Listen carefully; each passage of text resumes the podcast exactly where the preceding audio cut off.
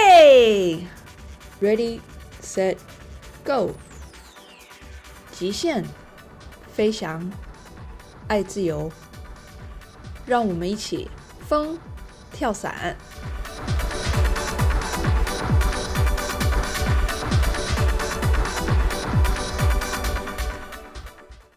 大家好，欢迎收听风跳伞。今天呢，我们要来聊一聊这个跳伞装备。这装备呢，跟我们息息相关。我觉得呢，既然我们从事了这项运动，那理当应该要对我们赖以为生的工具呢，要有一定程度的认知。那我们今天请到的这位来宾呢，是国内数一数二 Rigger 的老前辈，那也是我每一次遇到任何装备的问题的时候，自己会去咨询的一位老师。今天有幸能够请到这位前辈来跟我录一集播客，我们就要来聊一聊有关爱护自己装备啊，或者是要如何选择二手装备，以及 Rigger 叠一把备伞的流程有哪一些。那我们欢迎 Jason。Hello，Jason， Hello，呆姐，呆姐晚上好。晚上好，晚上好，真的是好久不见。对，很久不见了，这一趟日本之行收获多吗？收获挺多。最近刚刚回国，然后又开始忙一些装备上的东西。是吧？那在对日本都做了些什么？嗯，日本啊，日本，因为我最近在尝试一项新的运动嘛，嗯所以最近跳伞也跳的比较少，但还是挺开心的。这一趟回来虽然很累，是吧？那你在日本的时候，你有怀念叠被伞的日子吗？嗯，叠被伞的日子我是不可能怀念的，对吧？但是我我我我，是吧？ 但我还是挺热爱这些装备上的东西的。嗯嗯，是我光每一次跟你接触，我就可以感觉到，就是你对每一个东西、每个细节，你都有钻研。嗯，对，我喜欢研究这些装备。对，没错。能不能让我们了解一下，你已经当 rigger 当多久了？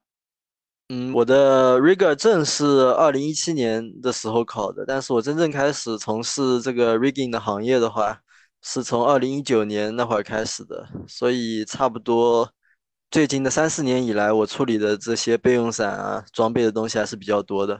哦，能不能告诉我们你现在一共叠了几把被伞？两千多把吧。两千多把，哇！对，因为有些时候去一次基地就可能二三十把那样，是非常快的。真的是非常快，而且非常非常哇，两千多把，我我现在都没有办法想象这个数字。对，而且疫情以来，可能很多国外的 rigger 都没有在中国，所以说，就我们国内这几个男人吧，嗯、这工几作个量是老非常，手一直干，一直对干，一直干这样子。工作量是非常大的。像二零二一年、二二年这两年，可能加起来就一千五六百把。哇，那这样子每天叠被伞，每天这样子做缝纫，有没有累积一些什么职业病？有，手指有没有不太听使唤？像有的时候，我现在就会觉得，哎，我的手指怎么好像好硬邦邦那种对感吧？觉很？僵硬，对吧？而且 对，主伞叠多了也会有那种问题，就整个手指都是老茧那种感觉，然后可能碰到水啊什么会有点痛。 对，尤其大拇指，你知道它那个关节感觉越来越硬的那种感觉。对，然后你背闪叠多了，其实你这个握力会越来越好的，你的小臂会越来越粗。真的啊？对，那你现在一天大概可以叠几把被伞？我想的话，十把也可以啊。十把，对，好厉！害！但平时的话，一天就三把四把吧。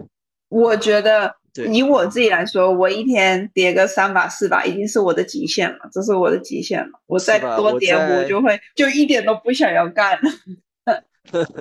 对，因为你这个专注力是有限的，叠背伞这东西还挺锻炼你的专注力的。对，没有错。我发现叠被伞其实很要求，就是你知道，有时候我们主伞因为可能工作比较忙，就想说哎随便乱叠，塞一塞进去，哎都会开吧的。但叠被伞就不一样，你就是每个步骤你都要真的就是要放进精力，然后去叠它这样。所以其实叠完一板被伞，你的脑袋其实就是哦好想休息的那种感觉。对，我觉得一天叠个两到三把单人伞，一两把双人伞是一个比较好的量了。再多的话，你的身体也是很累的，你的大脑也是很累的。真的没有错，而诶且一天工作十六个小时，你的腰椎是很难受的。哦，这个身体没有办法负荷。对，哎，那你叠双人伞的时候，你会不会用那个钩子嗯，我叠 strong 的时候我会用一下的？Sigma 不会啊？ ，sigma 我不会，因为放在地上我还可以再给它整理一次嘛，所以在肩上的时候基本上大致整理一下就差不多了。但是你放在肩上，它那个伞哎，不我是可会以拖勉强地不吗拖地，我不会，我不会，哦， 哈哈哈，我比较矮，我比较矮。不差那那不几厘行米。哎，你知道我叠双人伞的时候，我还要用一个梯子，你知道吗？用梯子啊，我挺想看一下那个场景的，我没见过这种。 真的吗？因为那个钩子比较高嘛。嗯呐，对呀、因为钩子你如果用不高的话，它还是会拖地，所以那个钩子比较高。那比较高的话，我就勾不到，所以我就必须要爬到梯子上面去给它挂起来，然后我整理好之后还要爬到梯子上面去给它拿下来，这样子，然后才给它铺下去。哦，那你可以尝试一下 flat packing，哦哦哦，对了解，那个其实不会更慢，真的吧？对，不会更慢。了解。好，那那对我可以改天来试一下。嗯呐，那讲到那个叠被伞，能不能请你跟我们说明一下，你叠一把被伞的流程大概是什么？嗯，其实我们说这个叠被伞，其实不光是叠被伞那么简单，我们叫它检查加重叠被伞，这样可能会比较好一点。嗯因为时间上来说，检查的部分跟重叠被伞的部分，我感觉说不定还是检查的部分，呃其实差也差不多，就一半一半嘛。哎、呃对，就其实检查也占真的是占蛮大一部分的时间的。对，像嗯我们一般拿到伞的话，肯定第一步，佳姐，你第一步是干嘛？第一步是干嘛？嗯第一步就是先观察一下它的外观有没有问题啊。嗯，不不不，那也是对的，但我的第一步永远都是拆掉主伞嘛。 哦哦哦，那不用说了，对对对，没有错，没有错。对因为我通常都会叫人家，你先把主伞拆好了，你再给我。对，哦，像我这边因为很多都是他们寄给我来处理这个备伞的嘛，所以说有对些时候是带着主伞过来的。然了后解，对对第一步肯定是拆完主伞以后，就看一下整个伞包的外观有没有什么大的问题。然后嗯我个人习惯的话是，先看一下备伞卡上的信息，就先看一眼。嗯，看完之后，我就直接把锁针给拔出来了，然后就开始检查这个伞包。了解。像伞包这个检查的话，我们每个 rigger 一般都有自己的一套流程的，就会检查所有的结构部分啊、承重的部分，嗯，然后没每个错厂家其实都有一张表格，规定了哪些部分需要检查。然后如果说这个时候我们很多时候会发现一些问题的，比如说是一个 free bag 的里面的那个 safety stole，就是一个橡皮筋，嗯，它会比较特别松，或者说有损坏那种。那我们对于这种可以进行修复的东西，那我们就该换的换，该修的修嘛，该调整的调整。比如说那些锁眼的地方，它很粗糙了，那我们会打磨一下，花点时间。锁眼是什么？锁眼是 grommet，就是哦哦扣眼，不知道中文怎么说。 对，哦，因我也为不会说。那个地方如果磨损的比较厉害，比如说之前那个关包绳，它的那个张力比较大的话，那上面会被压得坑坑洼洼的嘛。哦，是对，没错。，那个的话，如果出现这种情况的话，那可能被伞把手所需要的拉力可能会比较大，所以我们会给它打磨一下。嗯，那你什么时候会检查 AAB 啊？ AAD 我马上要说，就是每一次都会检查的，对对，你一你般大概都是在哪一个环节检查？一般就是在伞包和背带的部分检查完的时候，然后按四下 AAD，看它能不能正常通电，然后嗯能不能正常过它的质检的部分，那个归嗯零的部分，然后能显示零，那就没啥问题。是然是，后你一般刚拿到伞包的时候，你会看那个上面的 AAD 的生产生产日期嘛？日你大期致也对会知道它什么时候会需要一个要返场嘛返？场，对，返场，对。对对，然后这个伞包 AAD 部分我们检查完了，然后我们就要看一下这个备伞部分了。嗯，那备伞我们肯定首先要看它这个连接是有没有连接正确的。对，你说 soft links 的部分嘛，对不对？ soft links 部分对，那部嗯分是一个，我觉得是整个检查部分最重要的部分了。最重要，对，没有错。对，然后再检查一下线的顺序嘛嗯，continuity，那个检查一可能可能检查两遍吧，那边我会检查两遍，最少两遍，可能三遍。嗯然后就会去检查伞衣的材料，我们会检查它的顶面、底面，还有气孔里面，我们都会检查。对，气孔里面可能会打个手电筒什么的往里面看一下。嗯像有些备伞的话，你给它一打开，里面会有只蟑螂之类的东西，死蟑螂之类的东西。大姐，你有碰到这个过这我种东西吗？没有遇过蟑螂，我只我有遇过有沙呀、有土啊、有草啊这些东西，还没有遇过蟑螂。啊，我还遇到过辣条呢，真的假的？哎呦，我真的的天 啊！对，还有辣条。天呐，好，OK，我还叠的不够多，我还看的不够多。嗯，什么葡萄皮啊什么的 都有，树枝。像英飞的伞的话，里面经常会有树枝什么的。啊，对对，这个呃对，你应该也发很正现了吧常？？对，没有错，没有对错，对，嗯就里面有啥东西，给它弄干净一点，倒出来啊，倒出来啊，或者用吸尘清器吸清啊。像啊，一些对，一些海边的伞，对吧？有很多沙子，你给它吸出哎呦来。没有错。这个我本对来想着说，等到我们讲爱护装备的时候再说，但我每次只要听到在海边跳过或者是在沙漠跳过的装备，哇，那真的就是对我说人到都这快要里晕倒了，你知道。 是吧？就是我还甚至看见过一颗沙粒，差点把 closing loop 那关包绳给割断的那种情况。呃，有有，我还看过什么？我们的那个备闪针是不是通常会穿过一个那个 loop，会对穿过一个洞嘛，对不对？对，然后它那个 vector 的伞包，它的那个洞并不是金属的，它是那种线的那种材质，很像我们对伞绳的那种材质。对然后我还有看到，就是它那里面有纱的，对，那是比较对装备不好，甚至可能有一点危险的情况。对呀、时对间呀、久了对呀、会有点危险的情况。对对对，没有对错。对，所以说到对这边，就前面我说到检查伞包这个部分嘛，我每一个伞包都会把那个备伞把手整个抽出来看的，是是，看一下对它的检那查个它是上否面完有整没有对，是否完整，是否有这些粗糙的部分、磨有损没的有部杂分，物，对，特别是像 Vector 那种用那个 Dyneema 做的备伞的这个怎么说呢？中文叫啥？那个啊绳绳索吗？对，就那根那根绳子，如果说有损坏的话，那只能换一个备伞把手。对，然后说到检查完备伞了嘛，嗯，这时候就把备伞放在地上，然后就开始跟你们叠主伞一样，把这个伞先放在肩上，把 A、B、C、D 四组线给分一下。对然的后前面的这个 nose 部分，左边三个，右边三个，中间一个，把它放在地上。然后接下来呢，你因为你主伞的话，你就整理一遍就够了嘛。但备伞是整理三遍，你在地上还要给它整理三遍，哦，就给它叠得整整齐齐。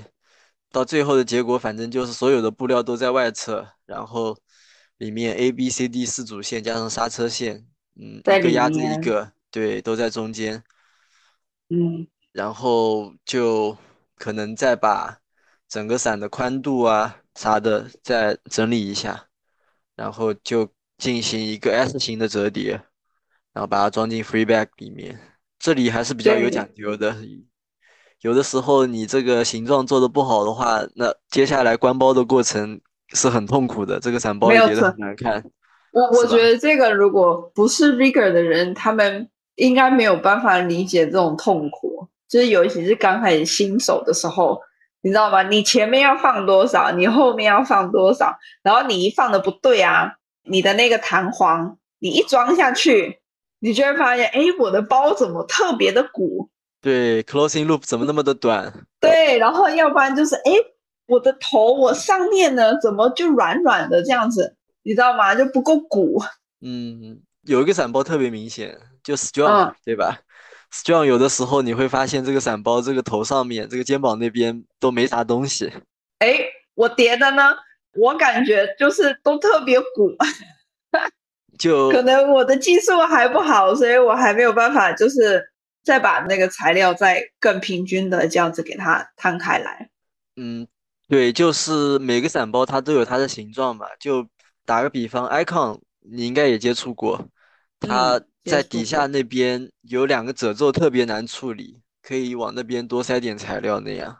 你是说底部的边、底部的两个对角吗？对，底部的两个角，你哦没办法，哦，一开始很难做到那边完全给没有它褶塞皱。满。对，所以其实，嗯，icon 也是要多往，可能就是底部给它做的稍微宽一点会比较好。了解，对，那没关系。来，我我这边特别说明一下，给就是不会叠背伞的朋友，或者是说你连叠伞的这个意思你也不太有的朋友，让他们大概听一下我们在讲什么。就是呢，一般我们在叠主伞的时候，我们要把主伞塞到那个低包里面，然后把这个低标再放进我们的伞包里面。那因为每一个厂牌，它低包的那个形状可能会不一样，有的会比较细长，有的会比较宽、短、肥这样子。矮胖所以嘛，说，对吧？对对对，所以你要把你的伞折的跟它这个包的形状是吻合的，然后呢，哪一个角要多放一点东西，哪个角要少一点东西，你这样子把那个包关起来之后呢，才会是一个哎，诶你平常看起来比较漂亮的一个形状。那有的时候像我可能经验比较不够，可能有的时候该放多材料的地方我放少了。或者是该放少一点的材料，我放多一点了，那就会导致说，其实这个伞还是可以开，它还是安全的，只是那个包一关起来的时候，你就会觉得，哎，这个包好像跟别人看起来不太一样，怎么这个地方稍微比别人扁一点，或那个地方稍微比别人鼓了一点，就是会有这种。然后如果比较吹毛求疵的，就会觉得，嗯。我觉得我这个背伞这个叠出来这个形状好像不是太好看，这样子。就是会有哦，会想要重新叠一遍，然后又是三个对小时进去，对吧？两三个小对时，对，所以就会有一种这样子的过程，这样子。所以我对们在讲的就是这个环节。那基对本上你塞完包进去之后，你把包塞到 free bag 里面，然后再把包放进去之后，就是关包的过程嘛。对，像我们这种 rigger 的话，其实对这个包的形状、外观都是挺在意的，因为这个包不好看，就说明我们的活干的不好看嘛，对吧？不是说活干的不好，就活干的不漂亮，所以我们都会想办法把这个体积分布的更好一点，让这个伞包看起来更好看一点的。是啦，没有错。对，然后我们讲到这个 备用伞已经在 free bag 里面了，已经在这个低包里面，备伞低包里面了。那下一步就是要把这个低包装进你的伞包里面。对，那这个时候，可能有些 rigger 或者是甚至不是 rigger 的人，容易犯一些比较大的错误，是，比如说关包顺序有问题啊。关包顺序有问题，那就是算是大问题了，或者是比如说那个 bridle 的路径不对之类的。嗯。不一定是致命的问题，但是这些都是比较大的问题了。一般来说，这个备伞的它都有手册嘛，那你就只要对看着手册去做，其实你就按照手册上面，就很像我们有个说明书，那说明书你就按照说明书写的去做，其实就不会有什么太大的问题。，对你跟着这个说明书，跟着这个手册去操作，那一定是不会有问题的。对，对，没错。，对，然后像有些比较老一点的型号的话，那些手册其实还挺难找的。哦，对，对，没错呃所。以有些老一时点的候要包去找一些 rigger 朋友去要一份啊那样的。嗯，一般都会自己打印出来一份嘛，对，然后就根据手册把这个包给关起来嘛，这其实对也有一点讲究了，但是就一些非常细节的东西，只能嗯靠你去叠很多，会有那种感觉。就攒经验嘛。哦，对，这东西反正就是一个很重复的东西嘛，很无聊、很重复的东西，你就重复做的对那种。没有对，然错后反正这个过程大概就二三四十分钟吧，快一点的十几分钟，慢一点的三四十分钟。叠吗？呃，不是，就是关包的过程。哦哦，对，我以为你然后说叠二三十分钟，我想说哇，我没有办对法办到，我没有这么快，。那你以后可以的，没问题的 我再有练三吧，检查再的话练嘛，再练嘛。然后等你这个锁针插进去以后呢，那第一件事情，你先要把你所有的工具全都清点一遍，你不要把它落在伞包里面了。啊，对，像在伞包里面还发现过挺多有趣的东西的。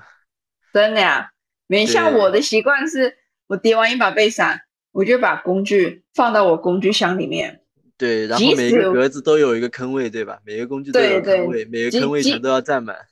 即使我现在有两把伞要叠，我叠完一把，我就会把我工具再放回去，然后再叠另外一把的时候，再把我工具再拿出来，然后对永叠远完要之这后样再把我的工具再放回去。对，对，像我的话，对一般还会把所有工具排好队，然后拍张照那样。哦，这样啊，我没有做到这么的吹毛求疵。嗯，对，然后就是等你把工具收起来以后嘛，有一步也是比较重要，就是要做一个拉力测试。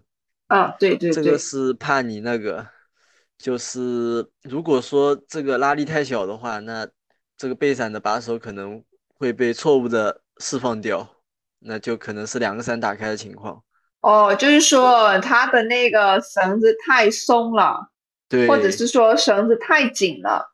太都紧，那不你好就是拉不出来。FAA 的规定是十磅到二十二磅之间嘛。嗯嗯，对，那有的时候的话，这个伞你放一个晚上，它的特别是一些尺寸比较大的伞哦嗯， ，Sigma 这种是特别明显的，是放一个放一晚个晚上它上就会变对松。变松，它的拉力会可能会从三十磅降到十几磅那样。所以说，哦，对了有的解，时候可能放一晚再测试，会好一点。对，如果时间允许的话。嗯，然后如果说拉力测试达标的话，那我们就会打上前锋。嗯，等一下，打上前锋之前呢，我们肯定还会再对整个伞包进行一次检查的，彻底检嗯查，然后就打上前锋，然后把备伞卡给签个名那样，然后就可以发货了。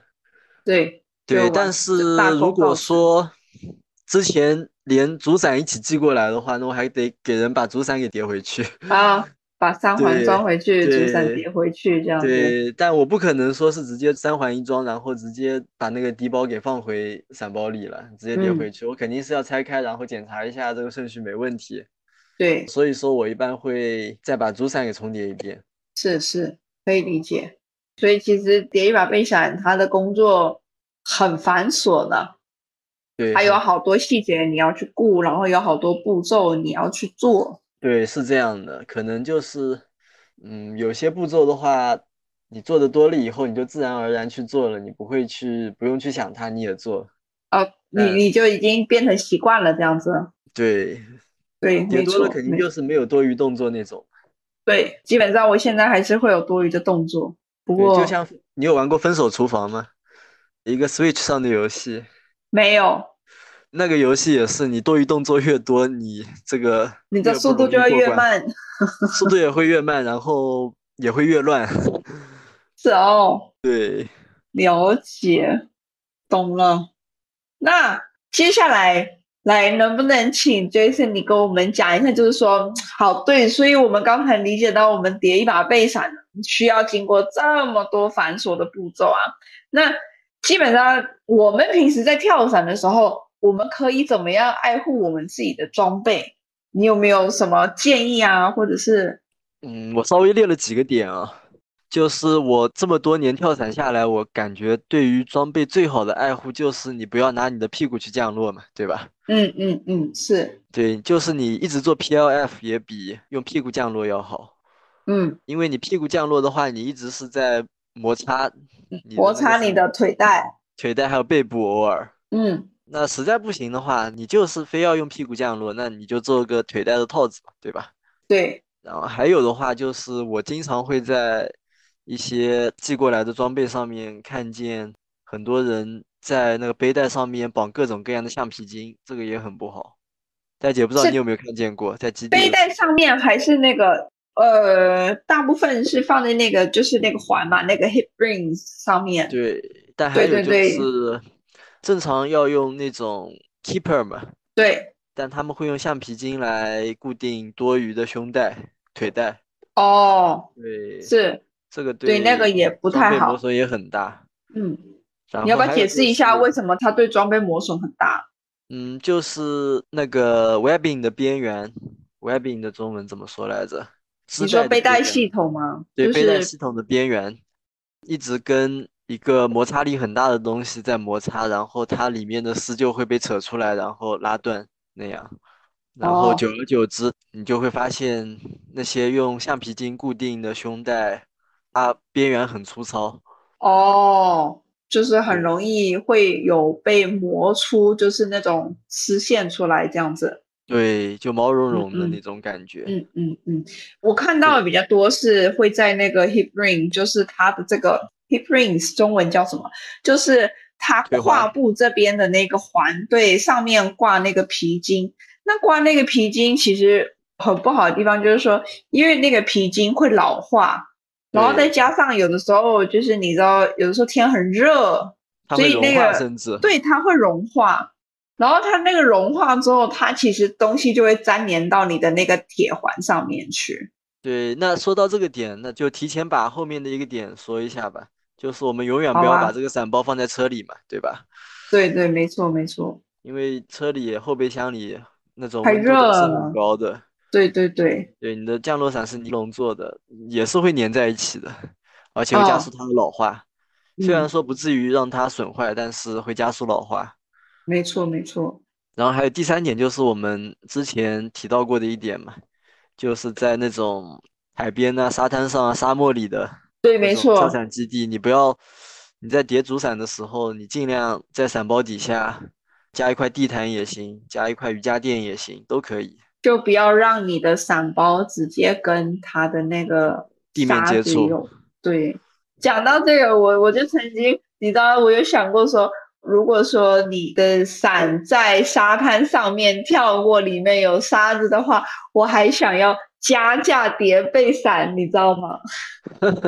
可以加个五十一 百的，因哎我我觉得为是因为我我自己啊，我本身自己工作室的空间不太够，那可对能我不知道你的工作室空间有多大，那我的空间叠被伞它就是只有一块，所以说呢，好，那我如果现在呢，这个包里面就有沙子，我每清一次沙子，我就要再把我整个那个叠伞区全部都再用吸尘器再吸过好多遍，因为那个沙子你知道永远都清不完，你这吸过了一次，然后你再回去走在那个垫子上面，然后你就会发现怎么还有沙子。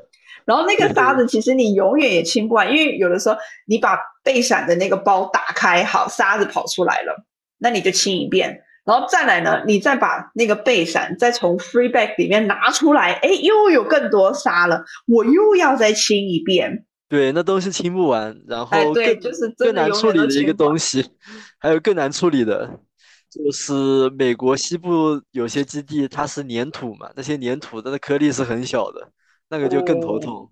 天啊， Paris 就是对，粘土嘛，真的呀。对，所以可能是说，如果你是长期在这些地方跳伞的，你知道像迪拜他们备伞就是三个月要叠一次嘛，就是比我们平常的六个月还要再更短。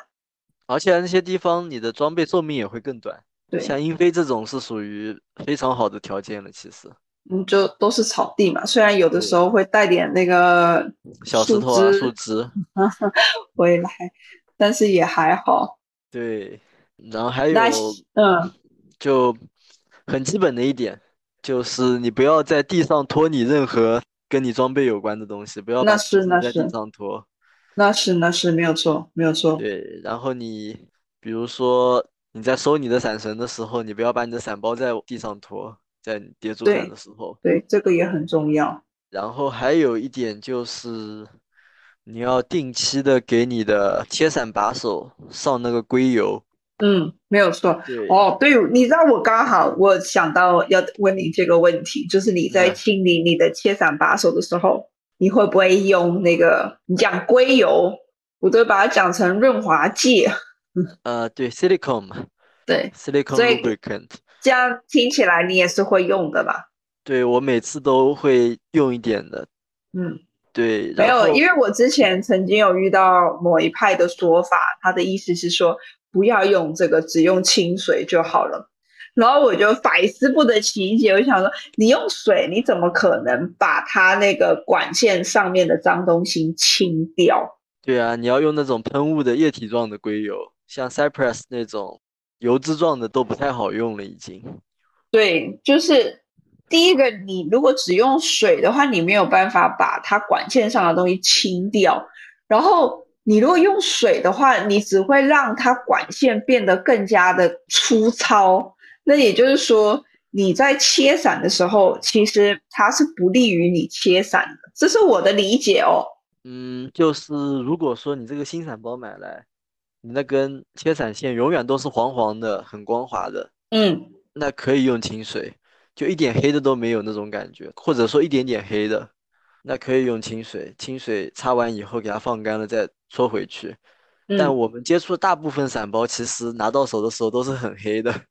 对对，没错。对，所以这也是一点，就是这个也不光是 Rigor 的事情了，Rigor 在给你叠被伞的时候可以帮你处理一遍，但是平时你还得靠自己，可能对，这个每一个没有啊月50都要条做呢。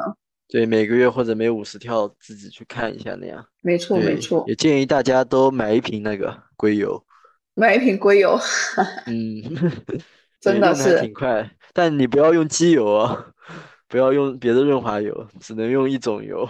只能用硅油。对，这个是要提醒的。然对后，呃，下面我们就叠伞的时候，我看很多人是可能衣服都已经被汗水给浸透了，或者有些汗人都滴到伞上了，这样子是不是？对，有的时候甚至，嗯，会是直接把衣服脱了叠伞，嗯，这个是非常损伤的。对，这个嗯降落伞。对，像有些时候，比如说我们看见一些主伞，它的中间那个气孔的那个顶面嘛，top skin，嗯，对，它会变得非常脆弱。那种一般就是可能之前的主人一直把汗液浸到伞上，啊然后又放很久，然后这个伞又发霉，怎么样？反正次数多了，这个伞可能就没法用了。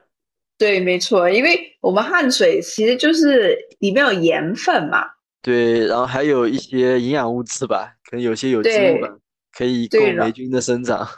哦，然后你那个汗水一旦干掉了，你如果那个盐分留下来的话，其实它那个颗粒对伞面会造成伤害。对，那说到这个嗯盐分这个问题，就嗯像我们这边像海南啊那些地方，有很多在海边的跳伞基地嘛，有些时候一不小嗯心你落在海里了嘛，对海水是盐水嘛，对吧？对，没有错。对，这个时候你千万不要把整套装备给放干，那样的话你直接这套装备可能就报废了。嗯，为什么？因为它这个盐结晶形成以后，它会破坏伞包的尼龙纤维。哦，了解了。对，所以最像好是一遇到了，一落水，一落到海水里面了，那我们就把它放到清水里面去清洗，这样子。对清洗很多遍，放到淡水里面清洗。如果嗯说现场实在没有那个条件的，那根据美国陆军的手册的话，那就是拿两三个黑色的那种大的塑料袋给它整个装起来，保持它的嗯湿润，把它口子扎起来，然后哦，不要对让它有干掉的机会，这样子。对，然后了解以最快的速度送到一个 rigger 的手里，就是这么操作。懂了，懂了，懂了。那 Jason，就是其实现在很多人除了买全新的装备，他们也会考虑购买就是所谓的二手装备。那对。你这边有没有什么好的建议，教大家去选择合适的二手装备？最主要还是看储备伞的尺寸嘛，还有那个身材的尺寸，就背带的尺寸，对吧？嗯嗯嗯，这两个是前提条件。然后尽量的话，还是在自己的跳伞基地买吧，跟熟人买，跟认识的人买。呃，对，这个我也同意。就是你如果要买的话，你最好跟你认识的人买，或者是说跟朋友的朋友买。就是你要可以大概追溯到，诶，这个主人他是如何会不会保护装备啊，或者是说它使用上的历史到底是什么？对，然后现在也有人给这个二手伞包用美图秀 秀嘛，啊，还有这种操作的呀？ 对啊，让它看起来很新的。那你 你可要教教我这个要怎么做？那这个没哇办法，只能你拿到这个伞亲眼看嘛。是是是，其实我之前我自己在购买二手装备的时候，我是有透过，我会透过我认识的 rigger，就是他是当一个公正的第三方，那就是卖家会把装备寄到这个 rigger 的手上，然对后这呢样也是，rigger 可会以的。对，会检查一下这个包啊，这个伞的状态怎么样？哎，如果 OK，然后呢，这个价格还公道的话，他就会跟买家进行沟通，这样，然后买家会把钱转给这个 rigger，然后 rigger 就支付给卖家钱，然后把这个装备寄给买家，这个样子。对，这样也是可以的。嗯嗯，或者是说，请你在的基地的教练帮你看一下这个装备的品质怎么样，然后或者是说，哎，他有没有认识这个在卖装备的人，请他给对你一点建议也是可以的。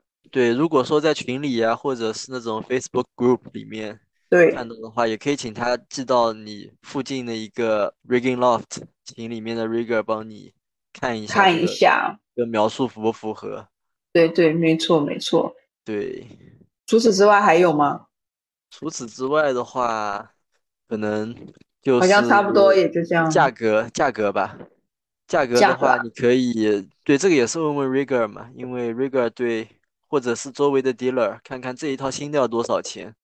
像 AAD 啊这种的话，那就根据年份来，它反正是十五年或者二十年的寿命嘛，那你就算一下剩下几年就剩下多少价值嘛，对吧？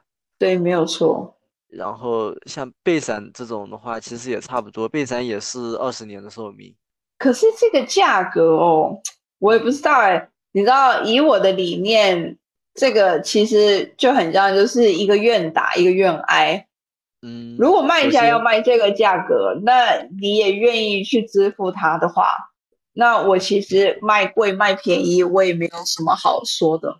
对，那就是一个供求关系嘛。比如说，对有呀很多人想买装备，然后又非常着急，然后市面上二手装备又很少，那可能就是这个二手装他备价心格中的很价码就会高一点，这样子。对，像有些人的话，可能买了一套装备，然后可能跳了一两百跳，然后之后有很多人想要买这套装备，他可能还能赚点钱那样。 我觉得这样就有一点有点过分了啦。但是呢，其实这个市场上价格也不是我们也不好去干预这个。对，所以说大对家啊如果想要购买二手装备的话，建议加入呆姐的这个二手装备群，里面还是有呃可不以少人会帮你看着的。对，可以看一下，可以看一下这样子，里面也是大家也都会相互关照啦，对，其实还不错，好吧？那最后啊，哎，我们来讲个有趣的事情，就是在你跳伞的这个历史当中啊，你有没有遇到跳伞员他们对于装备有一些特殊的迷思？哎，呆姐，我想是问一下，迷思是什哦么意思？啊迷思的意思就是说，有一想学的些东西，根深蒂固，但是又不太正确，不管是正确或不正确，有一些根深蒂固的一些想法或者是概念。嗯，这个我得稍微想一想。呆姐，你有没有想到什么？有，我跟你说，我现在这里就有一个，是什么？就是呢，我看到好多好多人，他们检查装备的时候，他们检查三环，他们会去用手去转那个三环。哦，我好像也发现过这种。对，我不太晓得这个习惯到底是从哪里传出来的，但是这个转三环呢，你想一下，我们每天跳伞，每天叠对伞，每天降落，你有没有去观察过？你每一次跳完伞，你回到家，你去洗手，那个水有多脏是啊，啊？所以说，其实我每天跳伞啊、叠伞啊，在基地摸东摸西的这样，然后降落，降在草里，降在土里，其实我们手上都沾了啊很多灰、很多泥、很多土、很多沙这样子。 是是，那我们再去摸我们的三环，有的时候手又会流汗，那这些脏东西、杂质，它就会跑到这个三环上面去。那跑到对三环上面去呢，它不是一环扣一环吗？那一环上面都会有那个布，有没有去给它连接起来？对，然那后就会磨损那些布，对，就会磨损那些布。磨其损实的你主题带。对，你是不知不觉当中，你是在磨损你自己的主题带，所以我常常看到好多人在转三环，然后我就想说奇怪，基地里面没有一个教练检查装备的时候会转三环的呀，那这些习惯到底都是从哪里传出来的呢？嗯，这可能哦，从小喜欢做小动作吧，那没有， 我也不看知道，见但看见一个能动的东西就想去动一下。我相信这个一定是有某一个人开始说，哎，要去转一下这个三环，看他能不能转。但其实你在转三环的这个同时，你都把你手上的那些杂质去粘到三环上面去了，其实它会加速你那个主题带磨损的那个速度。所以说，真的就是不要再去转三环。对，你听呆姐的，不要再转三环了，听见啊，没有？你你要做的事情应该是说，你要定时。我们刚才讲说，你每个月或者是每五十跳，你不是要去清理你的那个切响把手的那个管线吗？对，那你清理那个管线的同时，你要去做一个动作，叫做按摩你的三环。就是你你在转三环的时候，你是这个时候你才去做这个动作。那你在做这个动作之前，你一定要确保你的手是洗干净的，这样子。然后你去对按摩你的三环，让你的三环呢那个形状不要固定，就是说它在切散的时候就比较不会被卡在那边。嗯，对，嗯，这不是一会有个情切不况。掉的。对，那我讲完我的了，你有想到什么吗？哎，你有没有发现，在中国好像很少看见那种绿色的头盔和绿色的主伞？哎我觉得很奇怪，有啊，是吧？我我有然后看过呀，然后我会发现，就大家不愿意买绿色的主伞， 呃真的吗？对，在二手市场里面，你不愿意买绿色的头盔，这我可以理解。对，那对绿色的头盔主能理伞解是什么意思？可能不喜欢头顶有点绿，这头顶有点绿的典故是什么？头顶就是就跟绿色是头盔是一样的吗？对对是一样的。哦，了解了，了解了，那可能是吧，好像有这么一个这种说法，对，但我觉得绿色的那些高性能伞还挺好看的。是吧？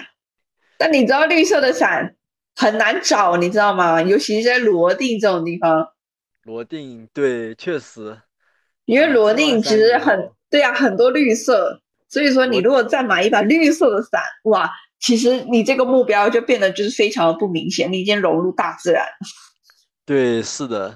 哦，然后还有一个点，可能就是这个主伞的伞绳，可能确实不是说要到它用到不能再用了再去换它，你提前五十跳换它也没关系的。嗯，能不能请你跟我们解释一下？嗯，就比如说一套主伞的伞绳，我们一般理解说它寿命四五百跳嘛，那有些人理解对就五百跳嘛，对吧？对，但这个呢，其实都是根据现实情况来的，这个使用情况，你跳哦对伞没有基地的错地理位置什么，如果你在沙滩上跳，你可能二百五十跳、二百跳你就都得换，跟伞绳就粗细得有换关系。嗯，那有些人一定要拖到五百跳才换，那可能最后那段时间，你这套伞绳已经是摩擦力相当大了，非常的粗糙了。在有时是候在垂危边缘这样子，随时闪绳都要断掉。对，会断掉，或者说是你的滑块布都下不来，或者说是哦，很容易线缠绕，因为你嗯伞绳可能左右两边长度完全不一样了已经。 嗯嗯嗯，然后这时候你如果再去拖，那可能下一跳你就得切这把伞了，就切伞就等着你了。是然后吧？你可能在罗定这种地方就失去这把伞了。其实罗定还可以，罗定伞找到的那个几率还不小，当然也是有不见的伞的，但是呢，找到的几率其实还不小，嗯，有百分之八十吗？七八十应该是有。哦，那还可以，不过也挺嗯丢的概率也挺高了。那对呀、你就看你要不要去赌注那百分之二十喽，是不是？对你要不要去下那百分之二十的赌注？这样子，对，那可能哦我刚刚嗯说的那个就是散神拖到最后一刻再去换，算不算呆姐所说的迷失？诶，不太对，但大家很多人那么做。很多人对哦，所以你现在遇到的比较多人是这么做的，因为我觉得应该可能，因了为解我现在换过的伞神还不够多，所以我还没有遇到这种情况，就是说伞神真的是已经到磨烂了，就是哇，好我看了自己都觉得好可怕，你怎么还在跳的这种情况，我到现在我还没有遇到过。